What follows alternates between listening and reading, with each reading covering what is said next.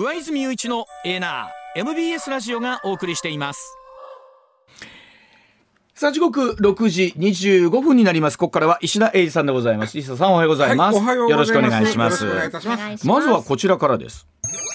部屋を借りづらい人国が支援検討しているというニュースですね、えー国土交通省厚生労働省法務省の3つの省はですね今月3日住宅確保要配慮者に対する、えー居住支援機構機能などのあり方に対する検討会の初めての会を開きました。これはですね生活困窮者であったりとか高齢者障害のおありの方一人親世帯刑務所出所者などの部屋を借りづらい人いわゆる住宅確保要配慮者という方が安心して生活を送るために生活の基盤となる住まいの確保や住居支援の仕組みを検討するというものなんですね、この初会合の中では、えー借地借家法など現行の法制度の課題高齢化するオーナーが安心してるかせる仕組み作りについて意見上がったということなんですけれども、さあ石田さんこのあたり住宅確保要配慮そう。あのこの問題は実はあのまあ今日話しますけど、はい。かなり現代をこう映してるますあそうなんですか。鏡として。はあ。でえーっとなんか今までやってなかったのかなっていうぐらいその、まあ、制度から落ちこぼれてた人たちなんですよね。ほでまずね、大前提として、はい。えー空き家は増えてます。空き家増えてる。ねありますよね。で、うん。えーでもうん。入りにくい人が増えてる。はい。これが不思議でしょ？はい。だって空き家増えてんだもん。うん。そうでもすよね。入れ入られなかなか貸してもらえない人が増えてるという話なんですよこれね。うんうん。でそこを細かく深掘りしていくとやっぱし今の日本のおまあ抱えてるもんが見えてくるんですけども、うん。まずそのあの住宅確保要し配慮者要は配慮者か、えー今わっちゃん言ってくれたように、まあ、高齢者の方とかうん障害の者の方、一人親生活困窮者あと刑務所出身者、うん。えー出所者が、はい。でこの刑務所出所者の方があここの中に含まれているということもあって、うん。法務省がこのああ3省の中に入ってる。基本的には厚生労働省ですよ。そうですね。厚生労働省です、で、えー国土交通省はやっぱり春日はああそうか。春日は国交省なんですね。そういうところって別なんですね。うん。でもちろんあの貸すのは借地借家法で法律、はい。まあ、借りる方も関係ありますけど、うんそうですけど。法律があるんで、うん。そういうのまとめた方がいいんいやじゃない？あのだからもうこうだから貸す側が国土交通省、で、えーまあ困ってる人の多くは、えー厚生労働省の。で、はい。えー刑務所出た人のはも含まれるんで法務省。という、この3つが一緒になってどうしましょうという話を、この3日から始めたということがこのニュースなんですよね。その根本のところっていうのはどういうことが問題になってるわけですか、その空き家が増えてる、えー今根本いろいろあるんですけど、まず空き家が増えてるとこからいきましょうか、はい。空き家が増えてるっていうのは日本ずっと僕言ってますけど今の日本って空き家がどんどこどんどこどんどこどんどこ増えてます、うん。えー今ねざっくりと7個に1個空き家です、うわそんなに？はい。そう。そうなんですか？うん、14%なんでちょうど 7, 7個に1個が空き家です、うん。えーであとこのままね、えー今段階の世代の方が、ん。ほぼ皆あー後期高齢者になりました、うん。ね、で後期高齢者になるということはまあまあ言ったらお亡くなりになる方もこれから増えていくわけです。でね。うん。で、えー段階の世代の方が亡くなった時にその家をうん。お子さんがそのまま、えー継ぐ継ぐというか何というかその住むのかっうんて言うたら実はあんまりそうでもないそうですよね。お子さんはお子さんで仕事があって例えばあーまあねで、まあ、違うとこへ、うんそうですね。えー都会へ出てるとか。まあ、あとそのうこれもなかなか難しい問題なんですけど段階の世代の方たちからもうちょっと下ぐらいの方もそうなんですけど、うん。ちょうどバブルの時に家を買った世代なんですよ。ああはいはいはいで、えーまあ言うたら今から言うとちょっとそこまで行くみたいなとこにニュータウンがあったわけ。あーあの土地が高かったからみんなそこで買ったんだうん。うん。まあ段階の世代もうちょっと下の人もそうなんですけどそうね。そうするとその方たちが亡くなった時に、おお子さんたちがそのまあ言うたら駅から遠いうん。とこをわざわざ住むかっていう問題が出てくそうるわけそうですね。住まないですね。ね。そしたらやっぱりあの都心の便利なところに住もうとなるとその家は空き家になるわけ。あります。でだから空き家がどんどんどんどん増えていって実は2033年ですからあと10年後うん。10年後には3軒に1軒が空き家になるって言われてる。そうもう空き家だらけじゃないですか。空き家だらけです。あこれあの個数なんで例えばマンションは例えば100室。うん。あったらそれは100個で勘定しますよはい。うんうんうんうんうん。うんまあ一軒家も含めて、マンションの一部屋も含めて含めてってことですね。だからマンションもまあそれはもちろん状況によりけりなんでしょうけど、うん100個あるマンションで30軒空いてるってイメージはあんまりなね。いんですけどね。うん。修繕積み立て費も大変やし治安のものも出てくるし大変なんですよ。そうですよね。でただまあ今言ったように都心のマンションにみんなこう帰ってきてるわけ、ね。逆ドーナツ化現象みたいな感じになってるから、うん。えーぐるりの方が空き家が増えてることは確かですわ。いやそうやと思いますわ。で、えーまあ、さっき言ったようによりそのそれが今後進むやろうな、うん一気に進むやろうなと言われてます。うんで、えーあともう一つ、えーこれはもうずっと言われてますけど日本の場合の高齢化の速度の速さうんその中でも特に単身の高齢者が増えてる。これ僕いつも言いますけど、うん一回も結婚してない方でそのまま高齢者になられる方が実はめちゃくちゃ増えてる。はいはい。もちろん、あのーわ離婚したとかうん死別されたっていう方もいらっしゃいますけども、うんえー増えてる。で、実は、65歳以上の単身者、2015年は600万世帯やったんです。うんうんそれが、あと12年後、2035年には27%そこから増えるって言われてる。27%要は3割増える。へえ。言うてる間にじゃあものすごい数。で、この人たちは、お金持ってようが持ってまいが、なくなってしまう、単いわゆる孤独死してしまうリスクがあるわけです。あそうですよね。ね、でもしもしくはそのうーんまあえー単身世帯なんでその例えばまあ所得もあんまりなかったりすると、ん。滞納の恐れが出てくるよね。うん。でね。まあ、実はで一番やっぱり貸す側が恐れるのはその滞納と孤独死なんですよ。うんそうか、うん。貸す側にとって側ははそうですよね。めちゃくちゃ恐れるんですそうですよね。たまああのやっぱ孤独死って大変だと思いますよ。うんうんうん。大変もちろんそうなんだですけどでここでまたまた法務省が絡んでくるのも、うんうんうん。えーちょっと法的な整備もせなあかんということがあっての法務省だと思うんですけどね、これ後でめちゃくちゃ大事な話なんで言いますけどまず単身高齢者が増えてるということが空き家の増加につながってるということ、うん。あのその人たちが増えてるのなんで空き家や言ったら貸さないからうんうん貸さないから。で今回のみたいな問題になってる。ほんでそういう方たちの まあ受け皿って言っておかしいけど、まあ、所得の少ない人とか単身の方とかで、まあ、見た言うたら民間の えーそういうう部屋を借りにくい人っていうのの受け皿は公営住宅なわけです当然。うんうんまあ、市営住宅、はい府営住宅、県営住宅いったところですよ。はいでこれが減ってる。あこういう状況公営住宅自身が減ってる。あそうなんですね。あーまああのどこの自治体もお金ございません。うんで公営住宅もだんだん老朽化してくる。古いでしょ？で老朽化してくると建て直さなあかんけどその金がない。はいなるほど。まあそしてその1970年代ぐらいの高度成長期に建てられた公営住宅って、皆さん見てわかると思うけど、4階建てえ5階建てエレベーターなしの多いですそうですねあります。でそういうとこはもう高齢者の方は1階しか無理なわけです。階段そんなもん無理。無理です。俺でももう4階とかやったら、うん。エレベーターなしは無理でしょ。もうまあ無理やしままでもしね物忘れ物したらもう取りに帰れへん。でまた相手そこ選ばないしね。だからね、うん。結構公営住宅も空きが少ないというのもあるし、まあえーまあ、やっぱり老朽化してね建て直さないっていうのもあるしもう自治体がそう持ちたがらないというのがあるんですね。でね。あのー実はね、えー公営住宅の応募倍率でいうとね今もう30倍超えるところそんなに？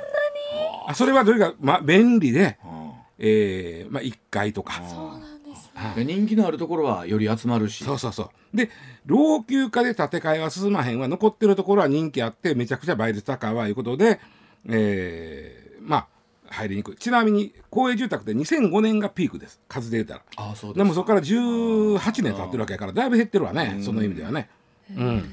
それで言うと確かにあのなんですかお互いにこういたしかゆしって言い方で変ですけど、うん。借りたい方は借りたいのに、うん。うん貸したい方も貸したいんだけど、マッチングしないわけですね。そうなんですあの需要と供給がね。で、この問題急に出てきたわけじゃなくて、だいぶ前からこれ絶対問題でって言われたから、2017年に法律ができたんですね。ん。あの、まあ、難しい長い法律の名前なんですけど、いいわゆる住宅セーフティーネット法と言われてるんですね。うん。所得の低い人とか高齢者とかそういう非常にあの貸してもらいにくい人うん。に、を支援する。でどうするか言ったら貸す側に例えばあーリフォームするんならちょっと補助しますよと、はいはい。貸す側春日はね。貸す側、そういう人たちに貸してくれるんなら、えーのちょっとあの、うんうん。まあここっちが補助しよう。家賃補助もしましょう、うん。だからそれはまあだから、えー入る側は安く入れる、うん。えーで貸す側は、えーや家賃滞納のリスクが減る、うんうんということをしましょうとやってきたんだけども、ん。これがうまくいってない。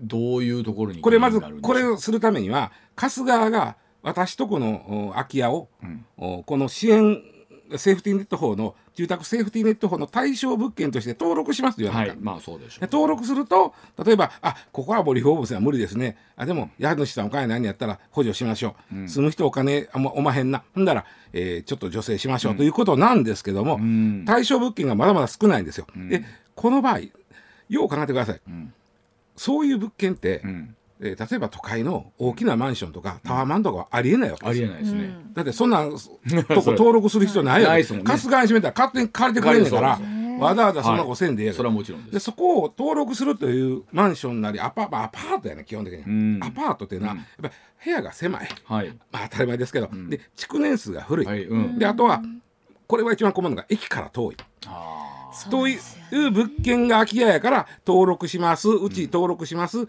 え誰か入んやったら安しますやねんけど、さっき言ったことですよ。高齢者増えてるから、遠いのはもうさ避けるたいですよそうですね。それ築年数古くて4階建てのエレベーターなしなんて避けたいじゃないうですか。ん。だから結局入らない。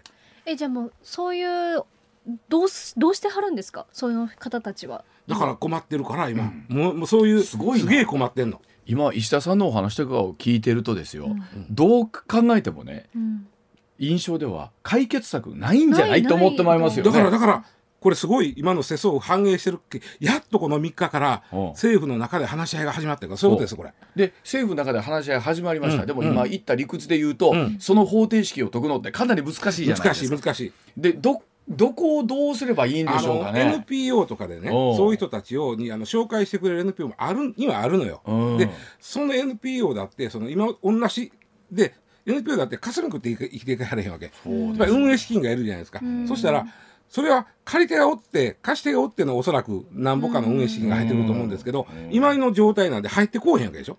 そうですそれは困るわけです。でねやっぱりねであとあのまあバスキッチンまあバスで来ないか、トイトイレ共同とかやっぱ嫌やとか思ういじゃないですか。やまあ、うんねしょうやっぱそういうとこしか今のところなかなかないというのが現状で、であとその貸す側としてはその、えー単身者単身高齢者の場合これ僕周りでもいてはるから見てるんですけど、女性はね、すごくね、うん。まあ、いわゆるおばあさん、うん。非常に近所付き合いがね活発なんです。はいわかります。いつも外でお話ししてはりますおばちゃん同士で、おばちゃん同士で。さあわかります。鼻に水やり持ってとかもうめちゃくちゃもありますあります。うほら男性の方あんまり見かけない。おそらくいてはるんですよ。ん。単身の男性の方。うん。でも外でえー外へ出て。わかる。立ち飲みってるイメージですかね。立ち飲みならまだですよ。うん。まだそれも行ってへん可能性がある。なるほどそうするとあのー孤独死のリスク孤独で誰も気ぃつかんというリスクがあるからやっぱりあんまり貸したないなっていうのになってくるわけですよ。そういうタウンを作るっていう。まあまあだからうん。それがだから本当は公営住宅やったんですそれが。うん。あそれがそれが公営住宅がない。でね。悪循環じゃそう悪ないですか。循環にしかなれへんな。えっとね、一つずつ解決していかなあかんことでいうと今回法務省が入ってるということで、うん。ちょっと法律の立て付けを皆さんのあ中にあってあなるほどどういうことかというと例えば、生活保護を受けてる人が。うん。が、えー突然行方不明になったと。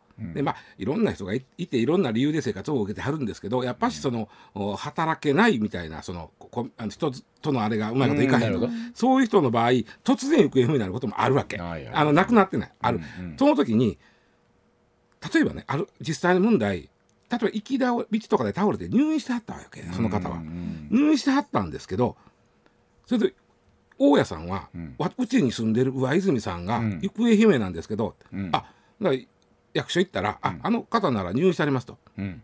でどこですかと。どこの病院ですか、うんうんうんそれは個人情報なんで教えれませんうわ難しいな。そうすると 家賃あの方払ってもらうのは困るんですけどだといやそれは個人情報なんでそっちでやってください、じゃあどうすればいいのですよね。もっと困るもっと困るねその方が、まあ、今度はもう病院も入ってない。ほんまにどっかもう出てっちゃった、はい、うん。私物が残ってますよね、うん。その私物は勝手に処分しちゃダメなんです。そうですまあまあそうで。すよん。どう同意なく処理処理できる。ばいいね。もっともっと困るのは孤独まだある？孤独死になった。うん。孤独死になって荷物がそこにある。うん。これどう処理するか言ったらうん。これ厳密に言うと全ての相続人の許可がいる。はいはいはい。そんなこと家主さんやれるかい話いやいやいやそんな個人個人あの一人だったら誰誰やまあでもね相続なんで兄弟がいてる可能性がある。ああそうですね。で今日、まあ、甥っ子姪っ子がいてる可能性もある。うん。そうした時にそこまで捨てていいですかって言わなあかんわけ。厳密に言うとね、うん。でそれをそんなことできるかいうことで、ん。でもちょっと貸すのどうしようかなとか。これはすごいなあいやそうなんですよ。これを解決するのって生近な知恵じゃ無理ですねこれ。でこの借地借家を今言ったそのな残ったもんどうすんねんとか、うん。その、えー行方不明になって入まあこれはだからとかうん残った人あの物をどうするか借地借家法やな。うん。だからその法律を変えんことになあかん。そうでしょうね。いやわかる。うんそれをまあえらいこっちゃないことでやっぱこんだけ急に高齢化進んだんで、うん。この問題が表面化してきて、うん。えーでも一方で空き家はどんどん増えてる、うん。変な話やろ、そうですね。貸したいけどそら自分がオーナーだった場合ですよ、うんうん。そらそそう思ったら高齢のお一人でって言った時に、あの躊躇する気持ちはわかりますよね。でうん。生活保護を受けてらっしゃる方うん。で、やっぱしその、まあ、ななかなかそのお金を使っちゃう人もいてると、これ滞納するじゃんやつ、うん。その場合はじゃあどうするかというのもこれまた別法的な問題出てくる。で一方で自分は高齢者になっうん。て一人でもう嫁はんも全部死別してなんとかでした言うた時にどっか貸して言うても「いや泉さんその年でもうあれでしたらうち無理ですわ」って言われたら、そうそうそう。としか言いようがない。いやぼ僕こんだけ、あの貯金あるから、滞納はないですよって。あ確かにそうかもしれんけど、孤独死のリスクあありますよね。なった時に本当に貸してくれへんのよ。でその時にね荷物は処分してもいいですとか、うん。うんぬんっていくら書こうが書くまいが、そう。ん。ですよね。そうだからそこの法律をちゃんと立て付けを変えなあかんなという話っていうところ今なってるんですね。いやこれはすごい根深い問題そう根深いんですよこれ。であのおそらくラジオ機の皆さんでもどっかで直面しないとも限らない。あそうそうそうそう。もう今喋ってるあれだっていつその顔してるのか分からへんなるほど、あわかりました。はい。では6時41分。続いてこちらです新たな年代区分人申請というものの基準値が決まるというニュースでございます。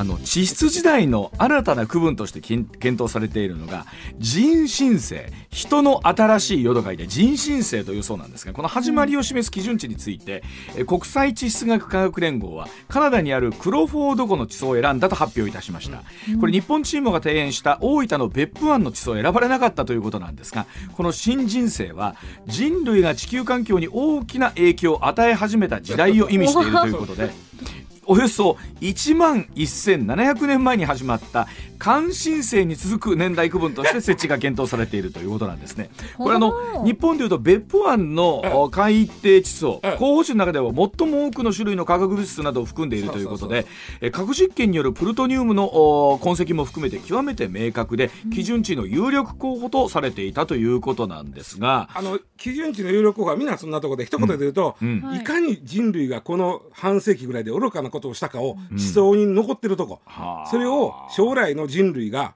あああいつらこんなことしとったやなというのを分かるようにしとこうというのがこの でね面白いねこの、えー地地質、まあ、時代というか、うん。うん。えーまずねなんとか代なんとかで言いますよね。なんとか代が一番まず上にあって、うん。その枝分かれがなんとか期うん。うん。あのジュラ紀とか白亜紀とか言うじゃんそうそうそう、それがあってその下に枝分かれ3層目が、えー生うん。なんでね。でちなみに、ん。あのー地球ができた時うん。46億年前うん。この時の、うん。ことは冥王代と言います。名あそうなんや冥王星の冥王。あ冥王。冥王代はい。代これが一番古いです。うん。冥王代が一番46億年前です。46もう誰のこと分かりません。はい。で恐竜が生きてた、うん。えー、1億4550万年前からおよそ6600年前まで、うん。恐竜って8000万年でも生きてたんですね。ね。すごいな恐竜。すごいで恐竜、うん。うんこれを僕よく皆さん言います知ってますが中生代白亜紀と言います。中世代。白亜紀、まあ、ジュラ紀も歩きますけど中生代白亜紀と言いまうす、ん。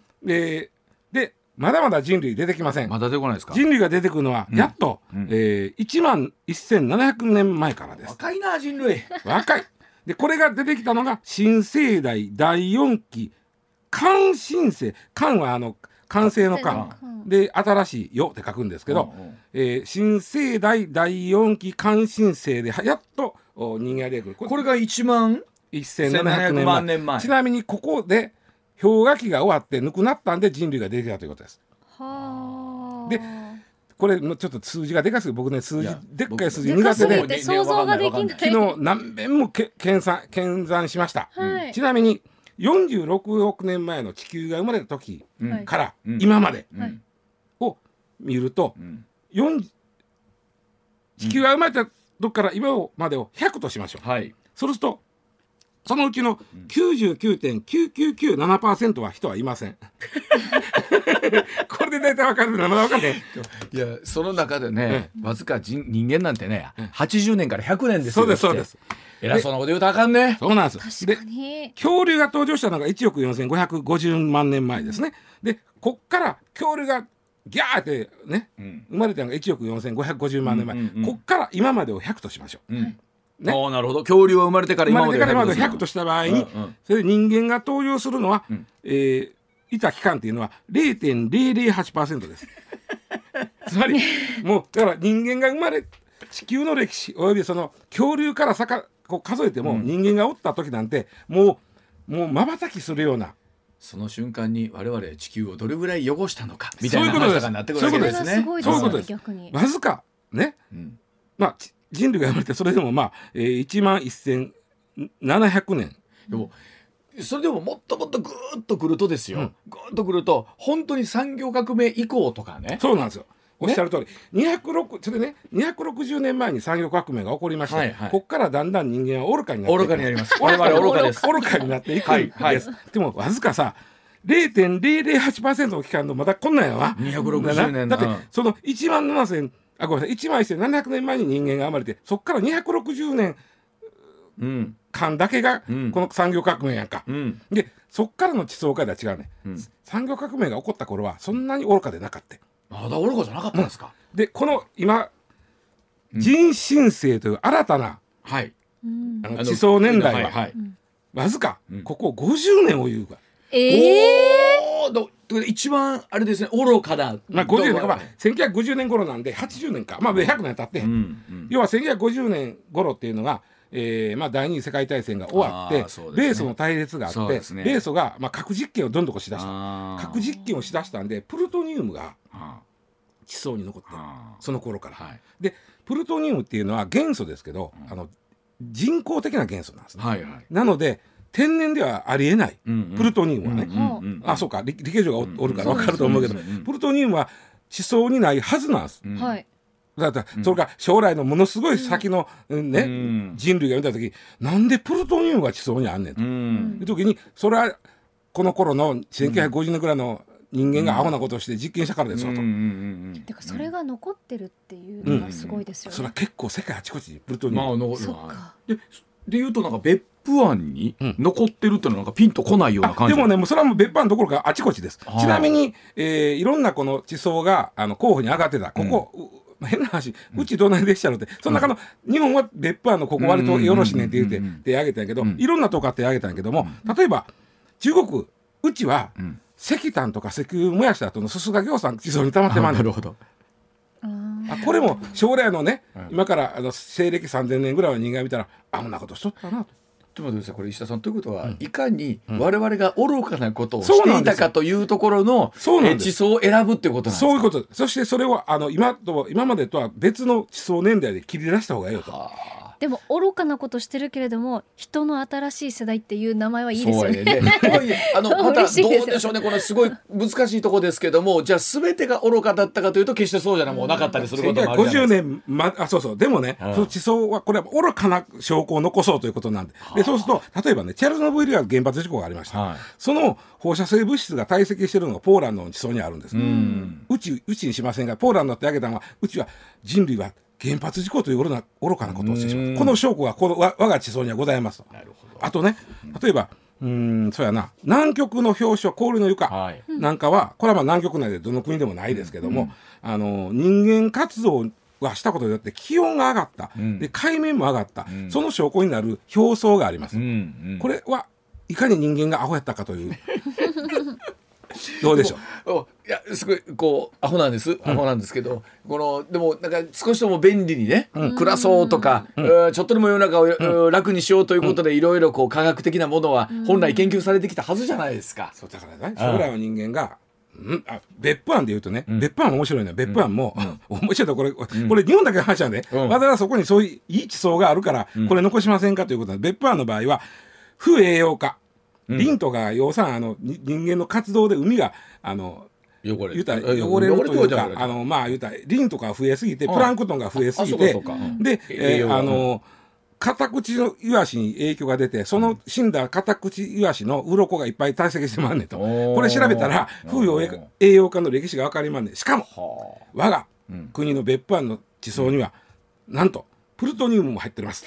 そしてなんとマイクロプラスチックがいっぱい入ってます マイクロプラスチックなんて人類のあ愚かなこれ あのもんなんです難しいな。ほいで前実は別府湾ええとこ行ったんよ。これええ嬉しいかどうか分からんけど別府湾ええんちゃうかと言ったんやけど別府湾はあのめっちゃよくあのいいとこまで行ったんですよ。本当に、うん。うん3位まで行ったんですだけどこれ地震のリスクがあって地層がこう動いてしまう可能性があるということで、えー結局はそのカナダの方になったということです。これさ選ばれたら、ん。何そこのが立ち入り禁止みたいなのがだだそれはまあどうどうなるんですか？かんないけど。立ち入り禁止っていうかまあ保護される。残残すということなんでしょうか、まあ、立ち入りは多少できるやろうけあど。ーであのこんだけ人類は愚かだったという。そしてしし人新世人の新たな世紀うん。がもう1950年から始まった。人新世、僕ら今人新世に生きてるんですね。そう。でもささっき言った始まりは46億年前やから、ん。わずか80年なんてさ、ん。もう光の速度もうそんなそんな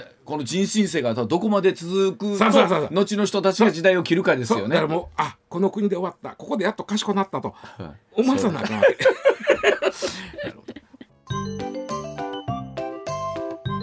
上泉雄一のエーナー MBS ラジオがお送りしています。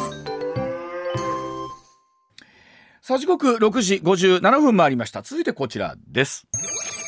松山市のふるさと納税の返礼品のカールが大人気だそうでございます。え愛媛県松山市が今年度ふるさと納税の返礼品に追加した明治のスナック菓子のカール。こちらが大変人気だそうでして、6月末時点でおよそお寄付金がおよそえー1000万円に達したということなんですね、えーカールが販売されていない東日本からの申し込みが殺到ということで予定していた数が早々になくなる想定外の事態となったそうで愛媛県の松山市はメーカー側に追加発注しているということでいよいよ今月14日今日からですね第2弾の申し込みの受付が始まったという。なんかこのニュースなかなか面白いんでうん。ですけどもまずカールってね1968年生まれ。当時私ほぼ同世代。日本にはスナック菓子という概念がなかったんです。第1号ですこれが。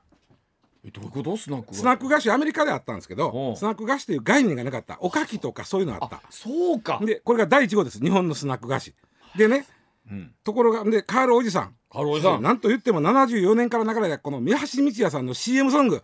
カールのコマーシャルソングはあれの後ろにそれにつけてもおやつはカールがつくんですよまでね。うん、でもあれちゃんと4番までやった。し4番まである4のまであるんですか、あの春夏秋冬ってあれだったはずやね聞いたことある？あの今の三橋道也さんの。だってあれはせん、えっと、2000まあまあ遅遅まで流れてやってました。たんですよ。はあうん、でねあのカールはさっき言ったように日本で最初のスナック菓子です、はいはい。皆さんどうぞよかったら食べてください。わあちょっと懐かしいなこれ。はい、どっちが好僕はカールは薄味派なんですよ。好きたな方あ開けていいですか？これね東日本の人が聞いてはったらね羨ましがると思うよ。あのもう開けた時のこの香ばしい香りね。そうです。でいただきます。で最初はねチーズ味と今藤林が持ってる。それとねチキンスープ味やったんやって、それがまああの一時カレー味っていうのもあって。ありました。なあ。うんカレー味大好きです。僕もだああれ時々カレー味はね復刻すんねんで。ああそうなんですか、うん。あれ手が黄色になるんですよねちょっと。そうそうそうそうそうそうあのね何がすごいってカールはねあの外れがなくなったんですよね。ガリッとたまにあのちょっと固めのやつとか昔はあったんうまいですけど。こと膨らんでなかったやつ。そうが今もね外れがないんですよ。それはそれでそれがうまいって人もおったはずやで、うんほいでねカールな1968年に日本で最初のスナック菓子として登場したカールなんですけど、うんうん。えーまあその後、まあ、他にもねいろんなお菓子出てきます。はい。で、えーまあほ一番大きなやっぱ他にもいろんなお菓子出たいことなんですけど、だんだんまあ売り上げが減っていくわけですよ。で全国えー2017年に、もう東日本ではもう売りませんと。あれ2017年でした2017年まあまあ最近やろ。最近ですよ。結構ニュースになりましたね。ね、ほいで2010年その時に全国に5つあったカールの工場のうち4つを閉めたんです。あら。で残ったのが愛媛県は松山の工場だけ。松山に工場があるんですか？なるほどということでだからか愛媛愛媛松山といえばカールというふうになってるんでふるさと納税にしたと。いつ愛媛松山といえば坊ちゃんとか温泉とかあるじゃないですかカールです。カール。今愛媛松山ってカールですか？カール。松山の人いいんですか？それであの僕らはあの ご地地域のことは分かんないんです私けど勝手に大阪やと思ってました。あカあールそうかあ大阪で買えるんで。うんちなみにあの最、えー、な東端と言いますか、えー一応いわゆるそまあうん。草津のパーキングエリアでは売ってます。ああ。でも確かに製造所を見ると、愛媛県松山市になってますでしょわでしょ。日本でここだけなんだもん。作ってんの。ねあの販売者は明治さんの本社がある東京はあの中央区なんですけど。作ってんのは松山です。ほんまだからや松山からね四国の橋を渡ってこう来るわけですこれはね。東京の友人はカールのその薄塩とチーズ両方4袋買ってきて、あなんかお土産で持ってくと喜ばれますもんね。ちょっとチーズ味食べさせて。えー、食べてください。ちなみにあの草津のパーキングエリアはこれ箱売りしてますんでね。ああそうですか。箱で買って帰る人は結構いてる。あ、これでもうまい。ああチーズもうまいなやっぱり。ううちの嫁さんも大好きなのこの薄味の方がね。僕薄味派なんですけどね。いつも家にある。あるうん。でね。うわちゃんさっきちょっとええこと言ったんだけどはい。はい。カールがちょっと売り上げがあの落ちてきた理由がスマホなんです。え？なんで？ですか手が汚れる。あ。スマホとの相性が悪いあそう。分かってないな。手についたカールのあのちょっとね出汁で飲めんのにペロって。ペロでも一口いけるのに分かってないな。指先舐めながら飲んでんの、ちょっと後で相談には乗るから。これでよければ。あとあの歯に詰まったねカールのねあのベロで取あってそれでまた飲めるのよ。飲めるそれ飲むんかい。それで飲めるのよ。相談には乗るから。相談には乗る。これあげるわ今日カール。これ持って帰り。うん。帰る。まあ松山市がだからあんまりにも好評やったんであっちゅう間にすごいですね。予定数いったんで第2弾をえっと今日からやったかな。これ今日からぶっちゃけた話ですけど通販とかでは買えないですか？僕分かってないんですけど。いや買えると思いますよ。うんうん。じゃあやっぱりふるさと納税でもらえるのが嬉しいんちゃいますか？そうでしょうね、うん。ここのふるさとの納税の返礼品は総務省さんは怒らないんちゃいます？全然怒れん。これぞふるさと納税。これぞ。えこれもしふるさと納税にしたらどれぐらいもらえるんですか？いやこれだから金額によると思うんですよ。金額によりますこれねでこんだけこれでこんだけ,、こんだけ一応3割までなんで、うん。このふカールって何本ぐらいするんだったっけ？これ分かるよあーでもすごいですね。明治さんの2017年の、ん。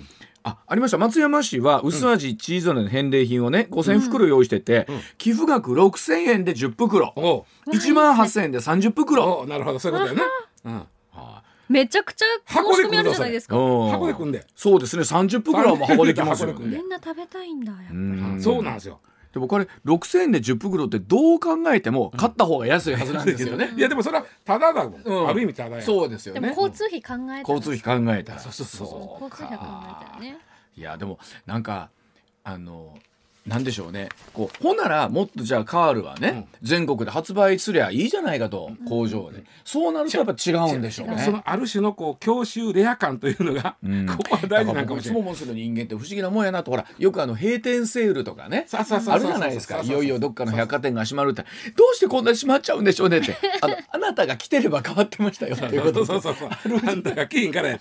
そういえばカールもね、あそんなのあんのと。じゃあ久しぶりに食べてみたいなというのはあると思うんですよね。もう今日どうですか？今ラジオを聴きの皆さんが、我々のサクサク音を聞いて、うん。また食べたいと思ってちょっとカール味になったのか。関西の人はいつでもあのスーパー行ったら売ってますんでね、それよりも、もしかしたらさっき三橋道也さんの CM ソングを聞いて、ああもう一回あの曲が聴きたいという方。もう僕車で聞いてもあの歌好きで。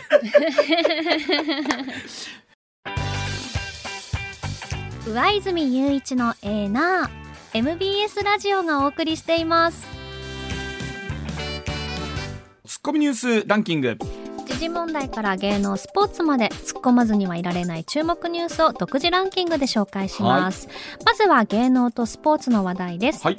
プロ野球阪神は甲子園で d n a に0対4で完封負けを喫しました、うん。9安打を放ちながらね。再三のチャンスを逃し11残塁というまあでもこのどうでしょう？D n a との首位攻防3連戦ね、まあ、もちろん昨日は残念な結果でしたけど、2勝1敗十分じゃないかなと思うんですよね。勝ち越したのでいいんですがうんでも。いやでもこの11残塁っていうのは 勝てるゲームだったかなという感じはしますよね。先制点取られましたけど。そうですよね。ただどうですか？この後ドラゴンズ戦のシリーズ終わるともういよいよオールスターで後半戦という感じになってきましたからね。正念場がやってきますよねだんだんね。夏が来るけど。夏が来ますね。疲れなね取はいってほしいなって思います,、そうですね。はい。続いて音楽ユニット YOASOBI が手掛けるテレビアニメ「推しの子」のオープニングテーマ「うん。アイドル」が YouTube の世界楽曲ランキングで全世界1位を獲得したことが分かりました、うん。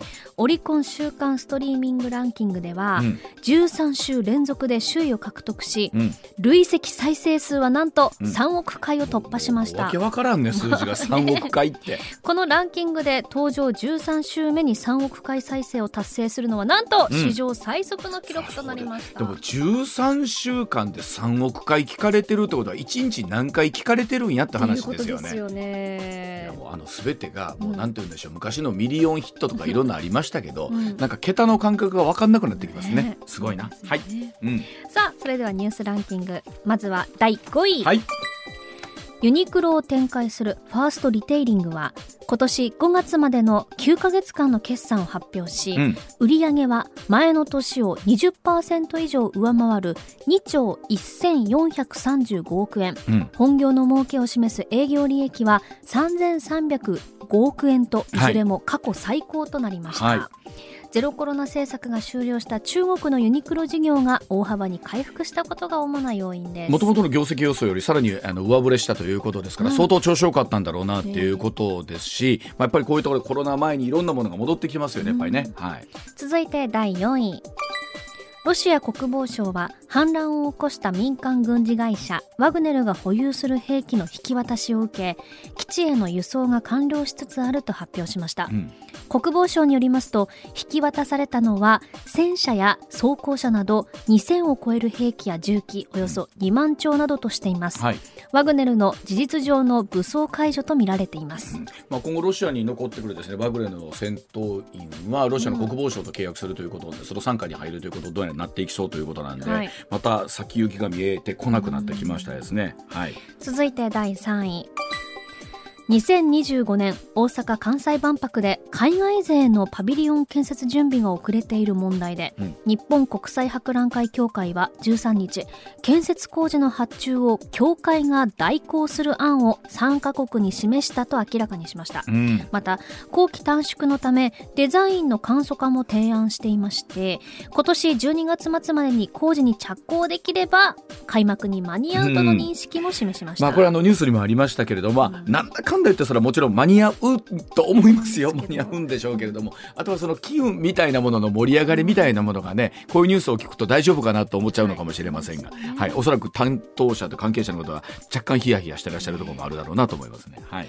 続いて第2位アメリカのブリンケン国務長官と中国外交トップの王毅政治局員が13日 ASEAN 東南アジア諸国連合の外相会議に合わせて会談し台湾問題などについて協議しました。アメリカの発表によりますとブリンケン長官は台湾海峡の安定と平和維持の重要性を強調したとしています、両国は今後も対話を続けることで合意したということです。まさに最後の一文だと思うんですけど結局は会って話し合いを続けていってるってことがきっと大事なんでしょうね、これどっちにしても最終的には折り合わないところで出てくると思いますので、まあ、ですからこれ会話をするということの大事性重要性みたいなところでしょうね、うん。今回はね。うん続いて1位は EU ヨーロッパ連合は13日東京電力福島第一原子力発電所の事故を受けて日本産食品にかけてきた輸入規制について撤廃を正式決定したと岸田総理大臣に伝えました、EU 側は最終調整に入っていて8月にも撤廃が実現する見通しです。考えてみると東日本大震災からもう12年というところになるわけですから、まあ、考えてみると長かったんだというのを改めてこの見た時思いますよね。上泉雄一のエーナーではあなたのメッセージをお待ちしています。ニュースについて言いたいことはもちろん暮らしの中で感じたいろんなことぜひ送ってください。